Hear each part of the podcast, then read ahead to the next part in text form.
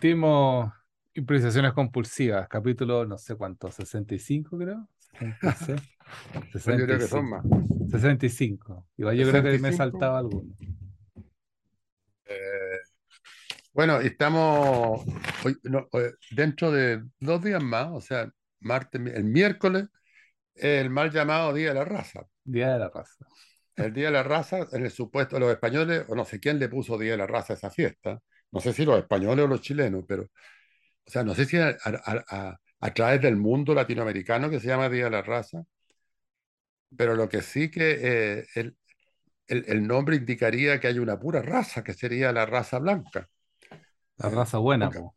porque a eso me imagino que se refieren con el Día de la Raza, no, no, no. Pero ahora se llama el Día del Encuentro de los Mundos. Claro, que El- también es un nombre inexacto, del encuentro de los de dos mundos. Sí, porque es como si lo estuvieran esperando a, a los conquistadores, y en realidad los conquistadores llegaron, le sacaron la cresta a todo el mundo, le cambiaron la religión, el idioma, las costumbres, todo. Un horror, un horror. O sea, parece medio anticuado volver a, a la conquista, a la, a la- a la injusticia de la conquista. Pero es muy interesante volver, ¿ah? Y, y de hecho, bueno, este documental, una, bueno, digamos cómo se llama primero. Eh, se Eh, llama me, me gusta eh, me gusta el nombre. De hecho, lo, lo agarré solo por el nombre. muy Anun- bueno el nombre. Anunciaron Tormenta, se llama en, en español. Anunciaron tormenta. Y este documental lo que hace es volver a 1900, que, que no es volver tanto tampoco, Claro, no es tanto. eh, y, y- y- y dar cuenta de cuestiones que estaban pasando en 1900. Estas cuestiones empezaron a pasar en 1400. O sea, más o Eh, menos cuando partió el cine. Entonces estamos, claro, estamos ahí. o sea, y, eh, del horror que fue la conquista, el horror que fue la colonización. Eh, entonces, el, el- el tipo tiene mucha gracia porque, bueno, el, el director se llama Javier Fernández, ¿no? O sea, español. El español, el, el director español se llama Javier Fernández, tiene la gracia de volver a traer el tema, porque a veces la gente cuando se trae ese tema dice, ya, pero dejémonos de hablar de eso. Pero resulta que fue eh, lo que hizo España en Sudamérica, fue atroz. Ahora, eh, ellos dicen, le dejamos una lengua, pero no, no teníamos ningún problema con la lengua que existía acá, la gente no tenía problemas con eso. En fin, bueno, pero eh, esta película localiza más el problema, lo lleva a, a la crisis que se produce en el último, la última colonia española, porque ya Sudamérica ya no era colonia española, eh, España prácticamente se había retirado de las colonias, y esto en 1904 en Nueva Guinea, En Guinea en, Ecuatorial. en Guinea Ecuatorial, que yo no tenía idea que hablaban español. Tampoco. Tampoco, no. Eh, Pero no es Nueva Guinea, pues Nueva Guinea, no, no es Nueva Guinea, es Guinea Ecuatorial. Guinea Ecuatorial, Eh, entonces, en ese sen- en, en África del Norte, eso, en África. en África. Entonces, eh, en ese sentido ya un primer impacto de la película, saber que en 1909, pues, comienzo del siglo pasado, o sea, hace tiempo, pero no tanto tiempo, históricamente son pocos, pocos años, 150 años, pues. que había una, había una colonización española brutal. Eh, y, entonces, es Sí, bonito que, que se vuelva a eso. como todo colono, y, y como todo colono que implica cierta violencia, pero quizás más allá como del, del acto colonizador, que en un principio es lo que me llamó la atención, pero no lo había cruzado con este día fantástico del Día de la Raza, sino que lo había, lo había, la había visto por el nombre y la tenía media guardada. Y como no teníamos mucho que ver estos días, pensé que era una opción porque viendo, viéndola la rápida noté tres o cuatro operaciones que me llamaban la atención y no conocía a este director, Javier Fernández Vázquez, que además es antropólogo. Claro, y es Entonces, profesor. claro, entonces su, su manera de acceder a esto es de- precisamente de lo histórico y cuesta ver, creo que lo hemos hablado otras veces, pero cuesta ver la historia desde un punto de vista distinto o complejo cinematográficamente. Cuesta, cuesta que el dato histórico se transforme en cinematografía. Por eso hay muy malas Mm, películas de estas cosas. sí. Eh, Hay, hay bien pocas películas, por ejemplo, que, que retraten o jueguen. Una vez la vimos, nunca, nunca hablamos de esa película, parece. Eh, una ¿Cuál? sobre que, que, que diste tú, que tú programaste, creo, o tú estuviste a cargo en el FIDOC, sobre mm, los afroamericanos, como un papá que era, o como un cabro que pilla la cinta de su papá y su papá era Ku Klux Klan, una cosa así. Ah, sí, Y que era con muchas imágenes, mucha Sí. imagen de archivo, mucha Algo de gatillar, algo de. Oh, se me Sí. olvidó la película. Pero claro, Creo que di- disparó, disparó contra el papá, él, creo. cada Algo así. Y mm, Sí, tenía un nombre largo en inglés. sí. Eh, Era bastante buena. No, y era buena también porque era, era interesante su dispositivo para acceder a esta historia, porque todos, eh, hay un cierto consenso, obviamente los más conservadores dirán que no, pero hay un cierto consenso de que la colonia fue mala y que, y que hubo crímenes en las colonizaciones de todo el mundo, no solo la española, la francesa, la inglesa, para qué decir. Oh, es que toda Y colonización implica un crimen. eh, implica una fuerza. Claro, Eh, entonces, claro, ya estamos sentados en esa base. Entonces, ¿qué me voy a contar nuevo? ¿Cómo, cómo me lo voy a contar?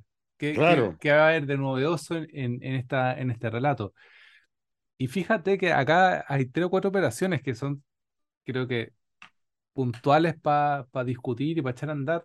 Eh, es como mm, materialmente se da cuenta de la historia, porque parte con un plano largo que se va velando, que se va volviendo más claro, más claro, más claro, hasta que se convierte en blanco.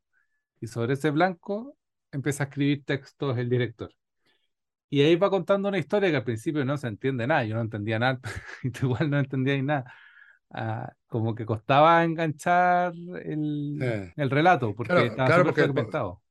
porque son textos eh, de, de- em- de textos enviados desde América en Claro, 1904 al rey o al, al- al quien le correspondiera, escritos de una forma antiguo. muy, muy antigua, muy de a su alta majestad, a su señoría y todo eso, muy alambicada, pero muy precisa, eh, que son, uno ve cómo los lee el locutor.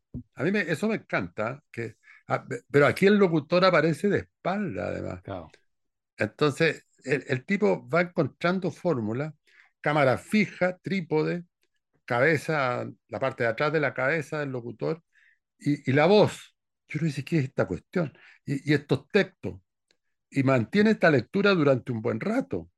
Y uno rápidamente, o sea, no rápidamente, todo lo contrario. Uno, uno como que no entiende, pero lentamente se le van quedando ciertos nombres, va entendiendo ciertas vueltas de la cuestión.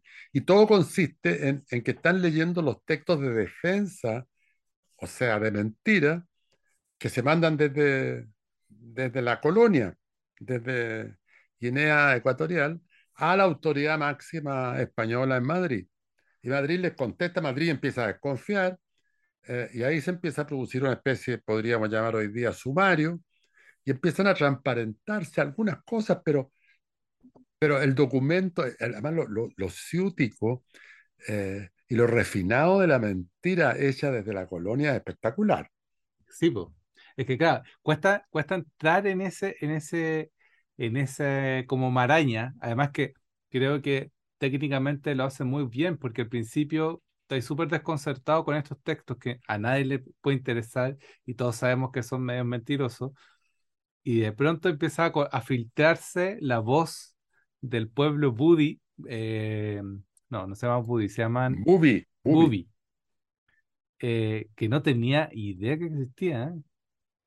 Em, y eh, de hecho es muy bonita cómo se presentan, porque se presenta una voz de dos mujeres como conversando a cámara y le dicen en español, pero un espa- español un poco raro, pero en español, eh, que, que ya que ellas van a dar testimonio, pero que no ponga imágenes y que ponga cualquier cosa sobre esta, esta voz, porque ellos no quieren mostrar las imágenes, porque para ellos las imágenes, no, no sé qué palabra ocupa, pero no, no son, no, no la quieren como transmitir, pero sí su voz y su testimonio. Y entonces el director ocupa súper bien esa frase y pone lo que sea sobre esos testimonios, porque es lo más bonito de la película, como ir ilustrando sin ilustrar los testimonios de este pueblo. Claro, no, no, no tienen, las cosas que se muestran no tienen nada que ver con lo que están diciéndolo. Claro, Pero, pero lo que están diciendo, em, lo- lo- lo- los nativos, digamos, los colonizados, empiezan a desmontar el discurso oficial que este locutor de espalda a la cámara lee, y lee bastante rápido también, muy bien pronunciado, porque son claro. locutores profesionales. eh, los que leen son dos o tres, no me fijé bien. Eh, y, y- y todo esto muy, muy bien pronunciado, muy bien leído, muy bien. Eh, Y acá un, español medio tortoso, medio, me, me- me- me hizo recordar, el- porque ella- hay, hay un momento en que se queja una de las mujeres que dice que les prohibían hablar su idioma, su el idioma. idioma bubi, que es un poco lo mismo que pasó en Chile con los O mapuches, sea, es que en todas, en todas las colonias, yo creo. en todas las colonias, que los tipos Sí, tenían que los hablar, haitianos, los haitianos hablan, ahí, hablan creo, francés, un o francés sea, un medio creo. creolé, los portugueses, o sea, en Brasil hablan portugués, bueno, todos los, todas las lenguas nativas fueron borradas, po. Entonces la, la colonización que, que se fue olvidando lo que fue, eh, y, todavía mantienen una cierta idea de que fue el progreso.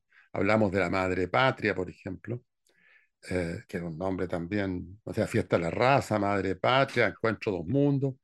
To- todo eso eh, son eufemismos de un fenómeno absolutamente brutal que ocurrió, que, que es la invasión de de un imperio y la colonización de mundos para que fueran iguales a ellos, ¿no? Ha- Hay, hay, hay un momento de archivo, bueno, eh, tremendo, Mm, que, y el, y el, y el- que un- es una, una peliculita hecha por el, noticiero español, de esos que daban en la sala, claro, increíble. noticiero filmado, como uno que se bajaba un cura, un, claro, se baja un dominico de una lancha, hace unas señales y los, unos negritos chicos agarran unos, unos bultos, se los ponen en la cabeza y se forman de a uno detrás del dominico que hace ningún bulto, caminando muy a prisa, y el locutor dice que nuestros heroicos misioneros que luchan por llevar el beneficio de la cultura española, o sea, una barbaridad, pero sí. Y eso es 1900. sí, como la incorruptible Iglesia Claro, Católica, la corruptible Iglesia Católica que estos últimos años ha, ha in- demo- ha demostrado no ser tan incorruptible. Entonces, incorruptible poco. ¿sabéis lo que me recordó una película de Monique Kendan que se llama Mother Dao? que es más o menos el- el- el- la misma operación esta del archivo. Ca- que esta- hablamos de operación, esta es una operación. Poner el archivo eh, tal cual como se filmó, con la música que se filmó, con el locutor, en fin, un en este caso un pedacito, sin hacer ningún comentario. Pero uno inmediatamente, ese archivo sacado de, del contexto, empieza a ofrecer otra lectura posible. Claro, y estamos hablando que este archivo está puesto ya en la mitad de la película, cuando ya tenemos confrontadas las dos partes y vamos entendiendo que hubo un, exterminio y que hubo un enfrentamiento desigual y que hubo un borramiento de la cultura. Entonces, dado estos, estos antecedentes, ver esta imagen es súper fuerte, porque se hubiera puesto Es al principio, quizás hubiera ilustrado nomás, claro. como que Además, no eh, agarra fuerza cuando la, donde pone ese, ese segmento. Claro, porque en, en Monikendan, en Moderdao, ah, pasa lo mismo, pero en Holanda. Son, son unos, unos archivos que, de las filmaciones oficiales que hizo el gobierno holandés en, eh, no me acuerdo, en Indonesia. En Indonesia, filmaciones súper bien hechas, que se hicieron como un programa de promoción y de divulgación de, de la colonización holandesa, que está transformando Holanda en un país civilizado, entre comillas. Y en ese tiempo probablemente eso se mostró. Y Monique Kendall le llegó archivo de eso, o sea, descarte. Y él utilizó esto y armó una película. Bueno, la película sin decir una palabra, porque lo mismo que pasa aquí, aquí no dice una palabra, sino que muestra este archivo nomás. Uno, uno dice, "Puta, este, ¿qué fue esto? Esto fue un horror. Ah, Mm, Porque los tipos piensan de que lo estaban haciendo estupendo sí. y resulta que estaban exterminando a un pueblo. Es muy parecida, la, la- bueno, Monique Kendall es solo eso.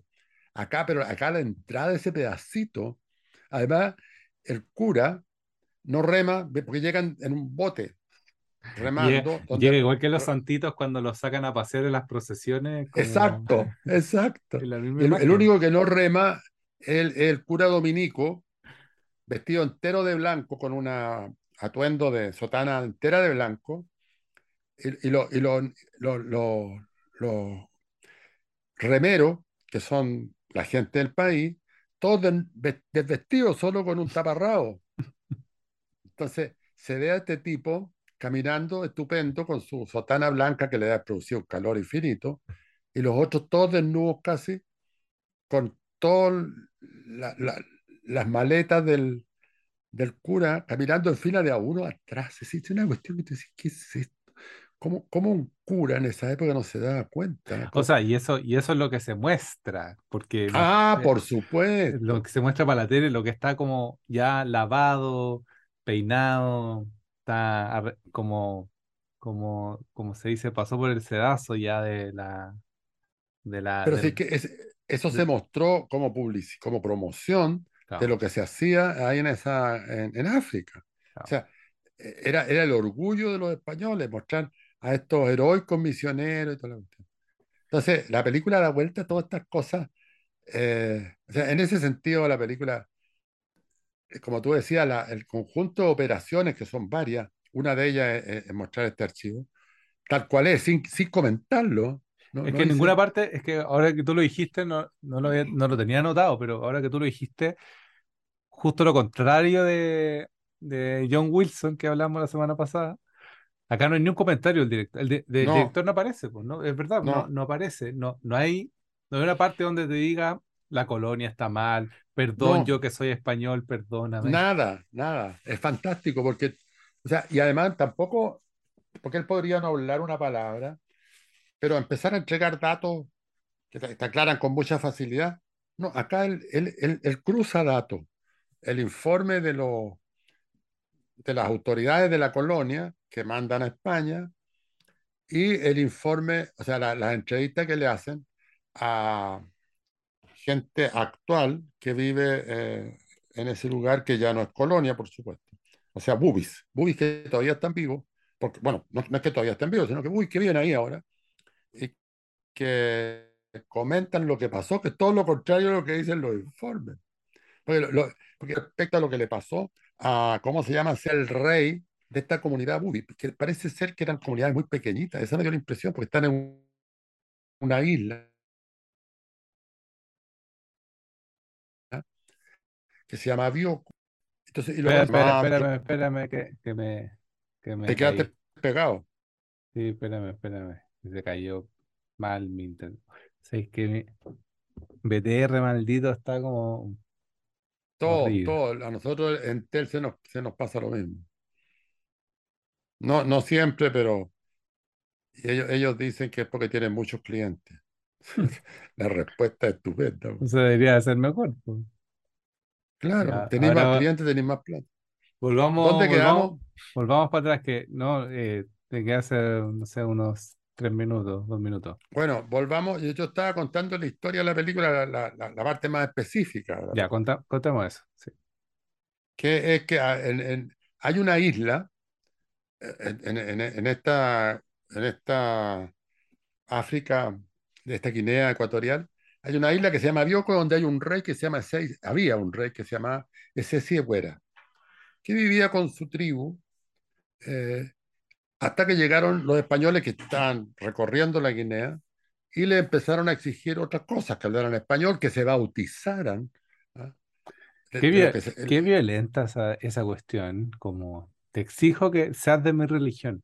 claro, y, y eso, lo, eso lo cuentan cuando, que son muy bonitos, porque los informes que mandan los españoles jefes de la colonia es el trabajo tremendo que ellos están haciendo, logrando expandir la gran religión católica, logrando el bautismo eh, y haciendo todas estas cosas. Pero resulta que este rey, ese sí, Egüera, no le gustó esta cuestión y se opuso. Y, y su pueblo lo siguió y le pararon el carro a los españoles. Pero no es llegar y pararle el carro a un país que invade. No. ¿no? Eh, esa pregúntale a Ucrania. Y, y resulta que en la varada de carro los españoles eh, se agarraron y, y reprimieron y mataron a, a que lo llevaron a, a, la, a, la, parte más central de la, de, de, de, de, la zona de la colonia y lo liquidaron. Pero los informes dicen que está enfermo y que ellos con mucho cariño y cuidado lo llevaron al hospital, lo curaron, pero ya era tarde. Pero al mismo tiempo, paralelamente, los actuales bubis dicen que no fue así. ¿No? Y, eh, muchos, y muchos eran, son familiares de gente que sí vivió eso. Claro, o sea, claro. Entonces es muy bonito porque son, son dos discursos paralelos, uno totalmente alambicado, la palabra que me encanta sería ciútico. Eh, y el otro es, un habla común y corriente donde los tipos dicen, le, lo, mataron. Y, no, y no solo mataron al rey, sino que mataron un montón de gente, niños y adultos. Eh, bueno, y describe el, el, el, la gente que se entrevista, describe todo eso sin mostrar la cara, como decías tú, la pura voz. Eh, no, es tremendo. Entonces, esto empieza, empieza a consolidar como a, a, los 40 minutos de la película. Claro. Y ahí uno empieza a agarrar. Porque yo confieso que los primeros 30 minutos me tenía un poco aburrido esta cuestión de los locutores leyendo los informes que se mandaban desde, desde la Guinea, la respuesta de Madrid, en fin. Pero de repente se empieza a entender lo esencial, que, que, que, que los tipos reprimieron eh, con sangre y fuego la, el rechazo que tenían los habitantes de, de esta imposición.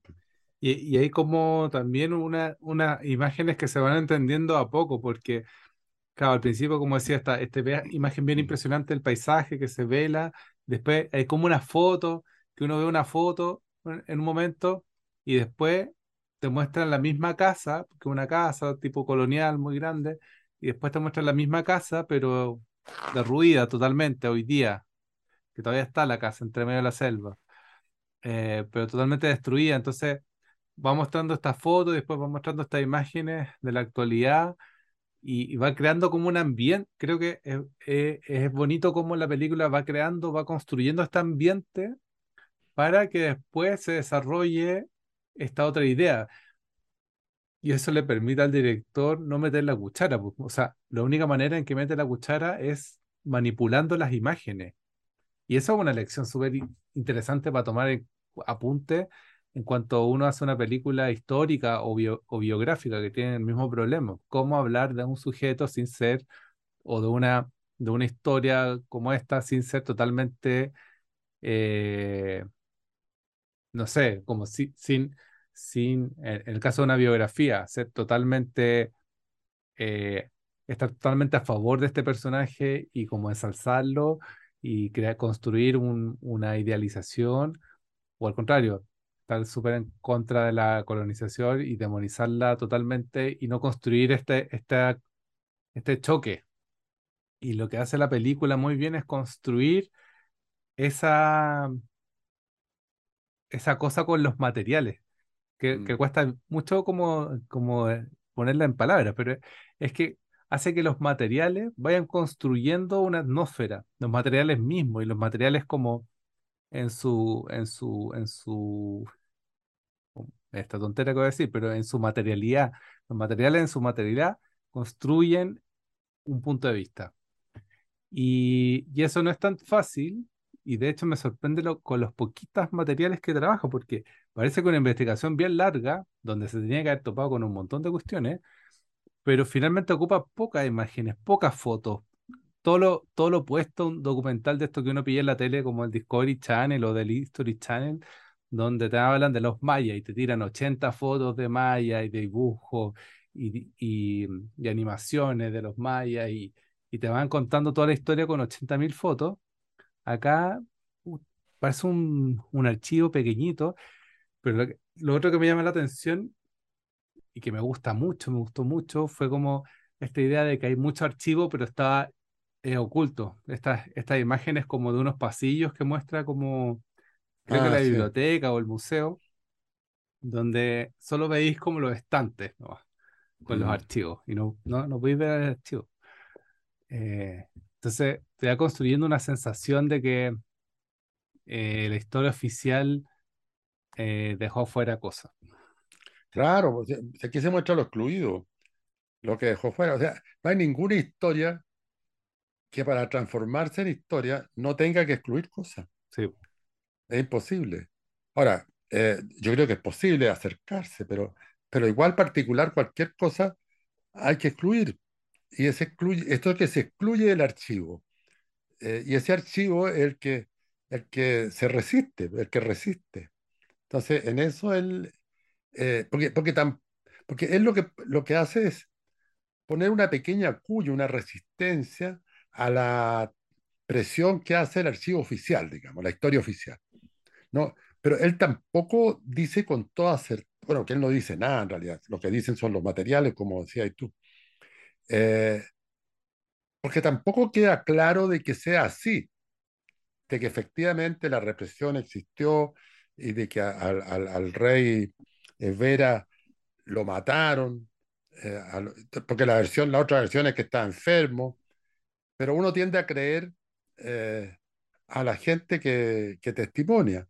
Entonces, eh, no, no- no- es que él, no, no es un yo acuso esto, sino que es un desocultamiento nomás, que, que yo creo que es lo, lo bueno de un, de un documental, que trata de, de construir eh, ciertos orificios para mirar a través de una muralla. ¿Ah? Enrique Lin decía eso, que la, la poesía hacía eso, que una muralla de, no de, con- bueno, de lo mismo, una muralla a través de la cual uno hacía un hoyito para mirar para el otro lado Claro. y poder, poder ver la realidad que está al otro lado. Pero esa Eh, imagen siempre va a ser parcial, po. Siempre Eh, miráis por supuesto, por eso, por eso Lin decía un hoyito, no decía Sí, echar abajo la muralla. Entonces, él tampoco echaba abajo la muralla, porque si la hubiera echado abajo, él se habría, habría transformado esto en una prédica. Y la película, si algo no tiene, es de prédica, pero te deja con la ala pasada con respecto al colonialismo de una manera feroz. Entonces, el tipo deja entrar, ¿ah? No, no, no impone, no impone mundo, sino que deja entrar el mundo. Y eso, eso es muy bonito. Y lo dejan, o sea, y el modo como hace, como se las arregla para dejar entrar el mundo es lo interesante. Una de las cosas lo estabas diciendo tú, el trabajo con la foto. Pero también hay, hay otra cosa que me llama la atención, que él utiliza plano fijo en trípode, largo, larguísimo, podríamos Son planos muy largos. La prim- el primer plano de la película, un plano muy largo. Yo, yo, yo pensé que me- se me había parado la imagen. Y, y es un plano de un bosque. Claro. Entonces, ahí hay algo porque Sergio Roja, un profesor de la Facultad de Arte, eh, hacía una afirmación que me parecía súper buena. Decía que cuando aparece un plano fijo, el espectador se pone inmediatamente a pensar. Eh, cuando el plano dura, digamos, cuando es fijo y largo. Entonces, se produce eso que Rui hablaba del, del efecto butaca. O sea, es inevitable que en un plano fijo largo eh, eh, uno, tienda a, pensar algo fuera de la película. Es más o menos lo que pasa si uno en una conversación común y corriente se queda callado Claro, genera un silencio. y se produce un silencio. Entonces todo el mundo se empieza como a angustiarse porque estamos acostumbrados a que tenemos que estar haciendo algo. Entonces es una cosa que también me... o sea, al- u- una de ellas es lo que tú decías, que las imágenes, o sea, los materiales son los que afirman cosas. No, no, no, no es Javier Fernández el que afirma cosas en la película. Son los materiales mismos los que están afirmando cosas. Y como son los materiales, las cosas que se afirman no son de una rotundez absoluta, sino que son de una gran complejidad, de, una gran ambigüedad también. Lo que es muy bueno, la ambigüedad en el, arte no es una palabra mala, en política es una palabra mala. A lo mejor injustamente, pero, pero en arte la buena imagen es una imagen ambigua, una imagen que no, que no afirma cosas, sino que, que se mueve y que, y que deja, y deja aparecer el mundo, que yo creo que lo, lo más que hace esta película. Mm. No, y por ejemplo, el, el, leyendo un poquito, hay, hay alguna entrevista bien buena del director. No, yo no conocía a, Yo tampoco. a, a este caballero, a, ¿cómo es? ¿Fernández? ¿Hernández? Fernández, Javier Fernández. Fernández. Fernández. Eh, contaba que desde el 2014 que está grabando. O sea, lleva harto rato grabando, debe tener una cantidad de material gigantesca. O sea, tú cuando vayas a grabar a un, a un, a, a otro país, que fue Guinea Ecuatorial, te vas a grabar un par de semanas, volvís con una buena cantidad de videos. Y no sé, la aquí revisando la rápida, la primera parte de la película, media hora, debe tener una, no sé, 20 imágenes, 30 imágenes, lo cual es poquito, poquito porque en una, en un comercial podía echarte, en un comercial de TV tradicional son 30 40 planos. Claro. Eh, y acá el tipo ocupa 20 yo creo que unos 20 25 planos en el puro echar a andar la película, en 20 minutos, 30 minutos. ¿No? ¿Y, y- y cuántos planos son fijos de la espalda del locutor? Bueno, hay algunos planos de lado también, pero la mayoría son de la espalda del locutor leyendo unos textos escritos con el lenguaje del siglo, de comienzo del siglo XX, Claro. desde la colonia. Entonces, hay mucha audacia en la película también, porque, No, y, y que, lo que a lo que iba a ir es que hay que tener cierta gracia para hacer esta cuestión, porque no todos somos Tarkovsky, como, como ese dicho, no todos vamos a ser reina, no todos podemos ser Tarkovsky, o sea, eh, claro, ser tar- sostener el plano y sostener la narración para que ese plano aguante, eh, implica construir algo súper sólido debajo, no es, no es llegar y poner un plano largo y se va a hacer, se va a armar la película, o sea, no es que yo voy con mi cámara en trípode, pongo la cámara en cuatro lados, hago 20 planos y ya tengo película. O sea, no, pues, quizás sí, pero, pero, pero cuesta bastante que esa, esa, se sostenga esa, esa densidad y sí, agarra pues, vuelo, claro, al medio, agarra vuelo al medio. agarra vuelo como a los 35 minutos, una cosa así. Ahora, pensando en Tarkovsky, Tarkovsky los planos fijos que hacía en realidad tenían un movimiento interno muy grande Brutal. eh, y eran eh, de, de imágenes muy ricas. Acá él, él mete planos de cosas que son las cosas que hay en, en Guinea, me imagino. Son unas murallas con unas ventanas. O sea, no, no, no es, no es un paisaje que uno diga qué maravilla.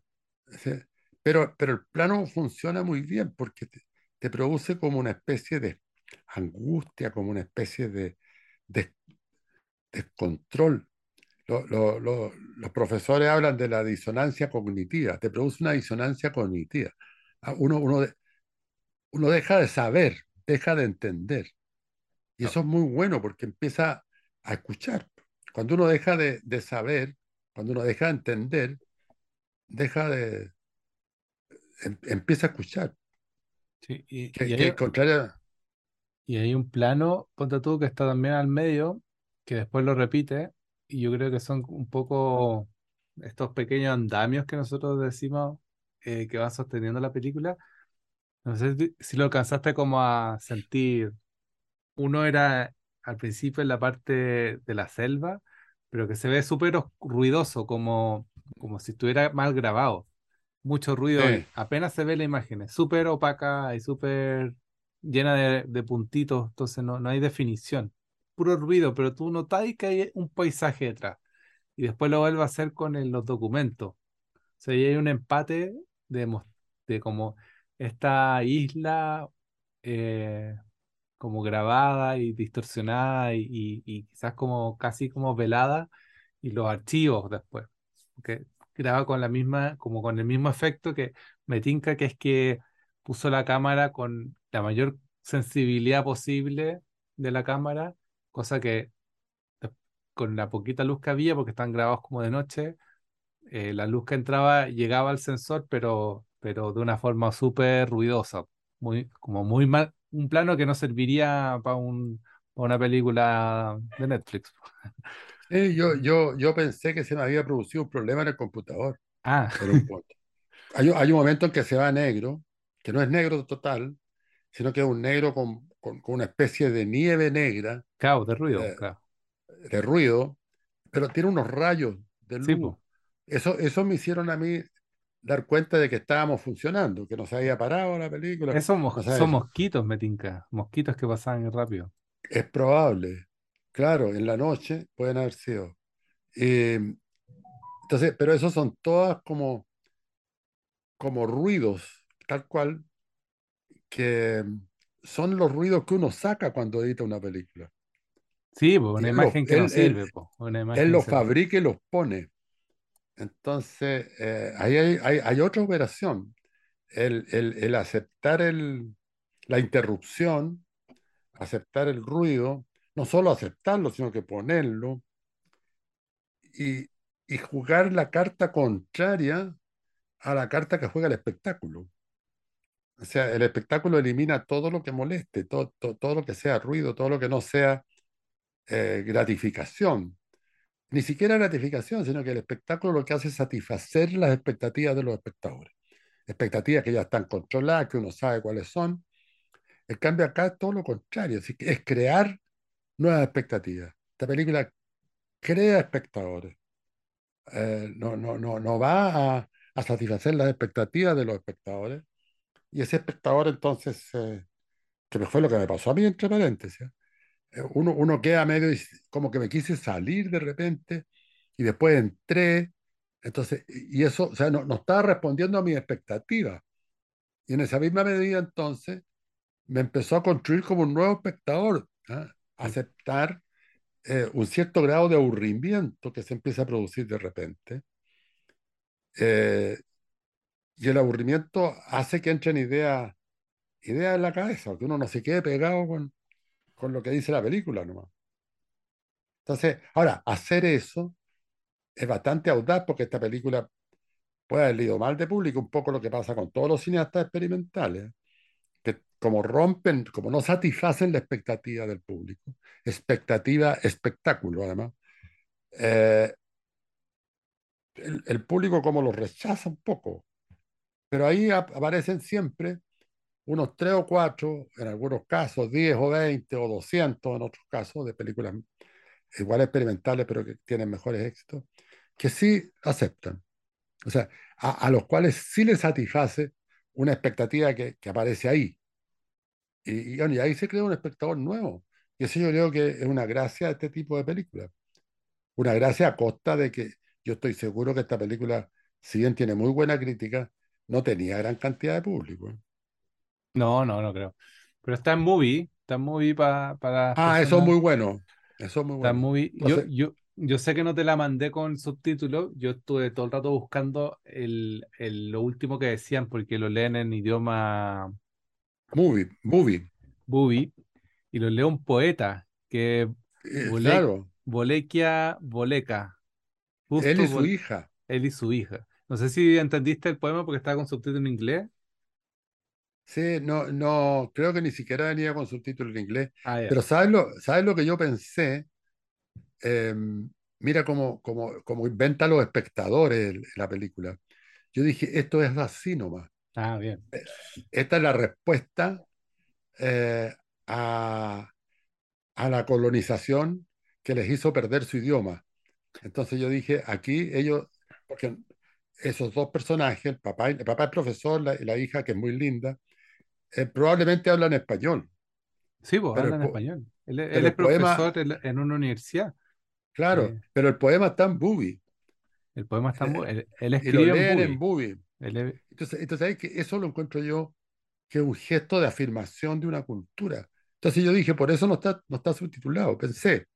Porque a mí me pasó una vez que fui al norte, andábamos con un grupo de performers que andábamos recorriendo, íbamos a Iquique, una especie de muestra que se hace. Y antes de ir nos pasamos por una serie de pueblitos y en uno de estos pueblos nos recibió el alcalde.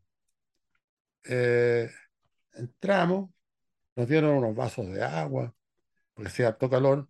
Eh, el alcalde nos recibió hablando en Aymara, Ya. no dijo una palabra en español. Entonces, es un gesto, eh, eh, eh, es un gesto muy bonito, porque es como decirnos, bueno, ahora esta es mi lengua, y después tradujo, pero lo primero que nos dijo, lo dijo en Aymara. Todos quedamos muy desconcertados, pero él es Aymara, era Aymara. Entonces, es una idea de afirmación, de decir, eh, esto, esto- no se borra, la lengua, que, lo hacen también los mapuches.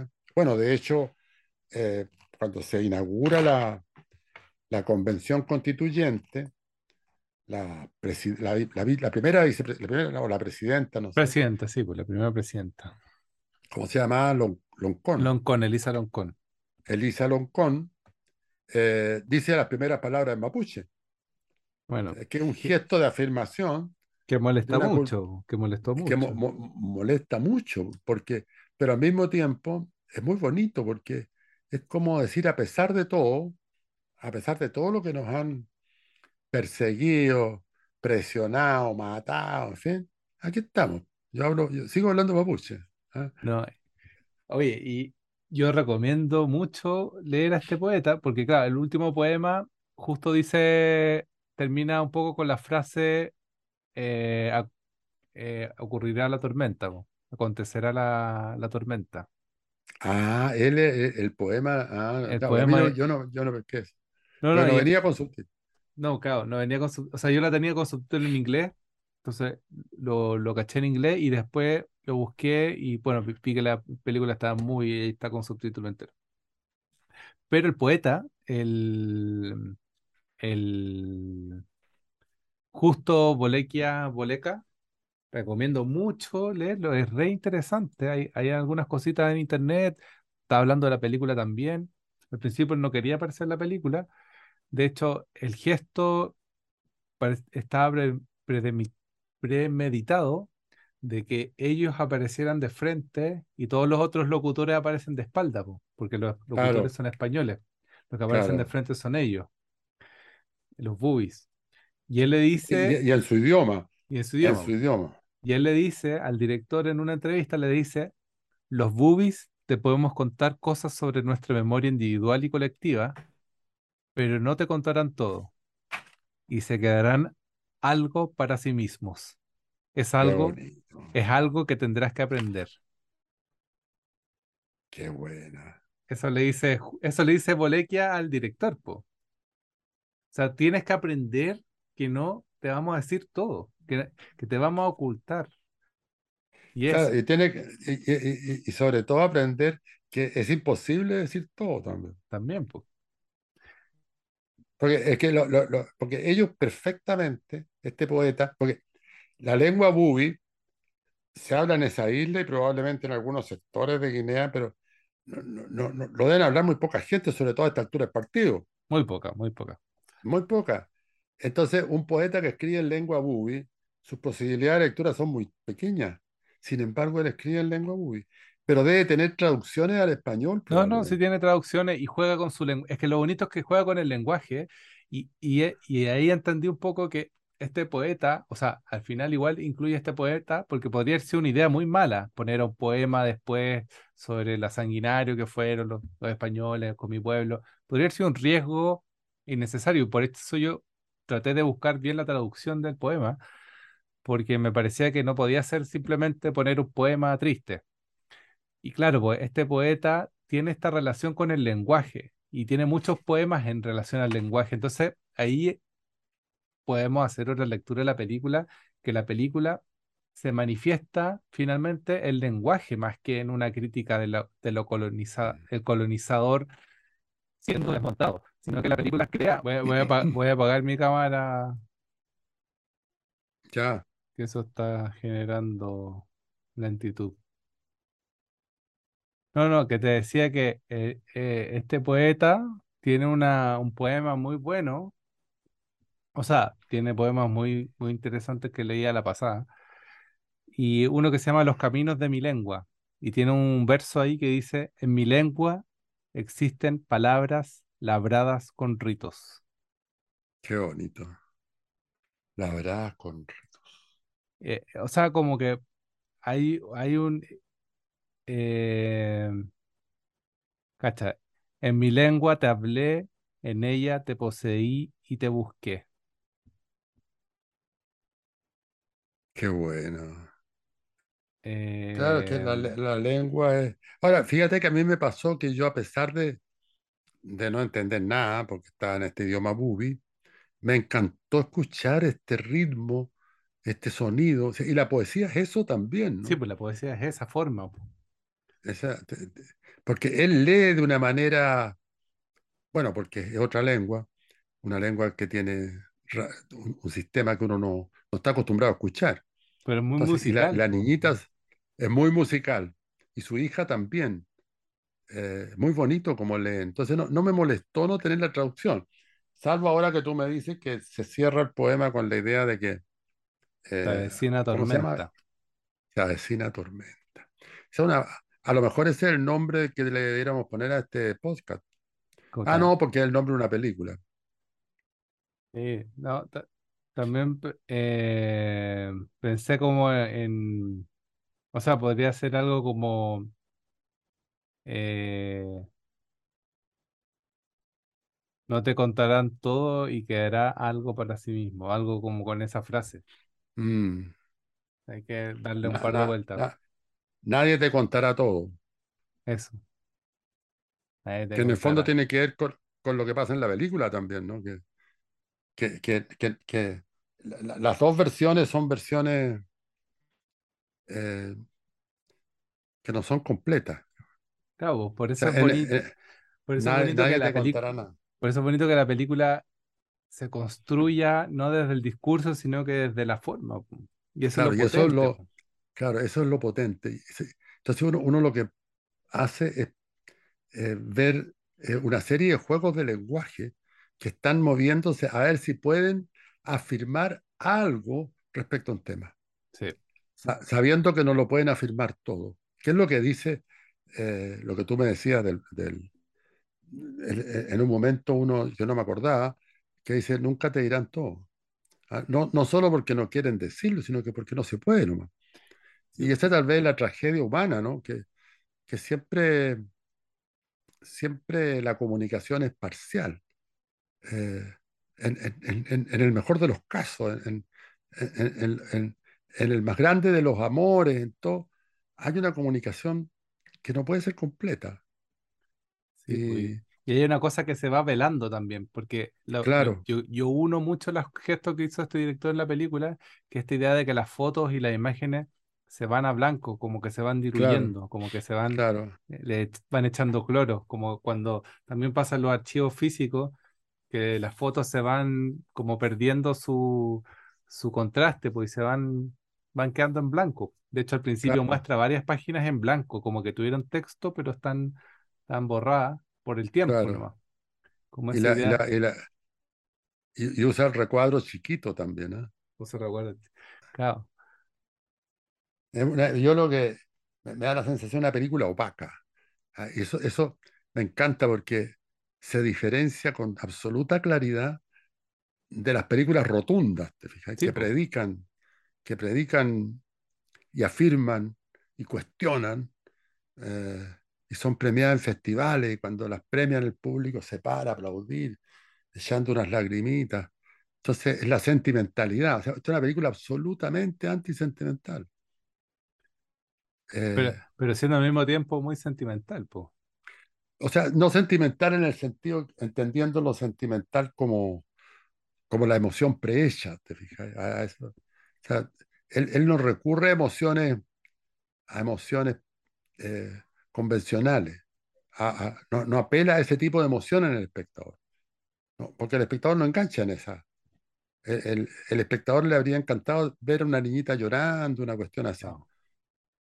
Entonces, en e- y eso sería lo sentimental, para mí, digamos. La- lo sentimental la entiendo yo como una especie de capa que te impide ver al otro lado, como la muralla de la que hablaba Linde, ¿cachai? La muralla que hablaba Linde, en la que hay que hacer hoyito para mirar para el otro lado, es la sentimentalidad.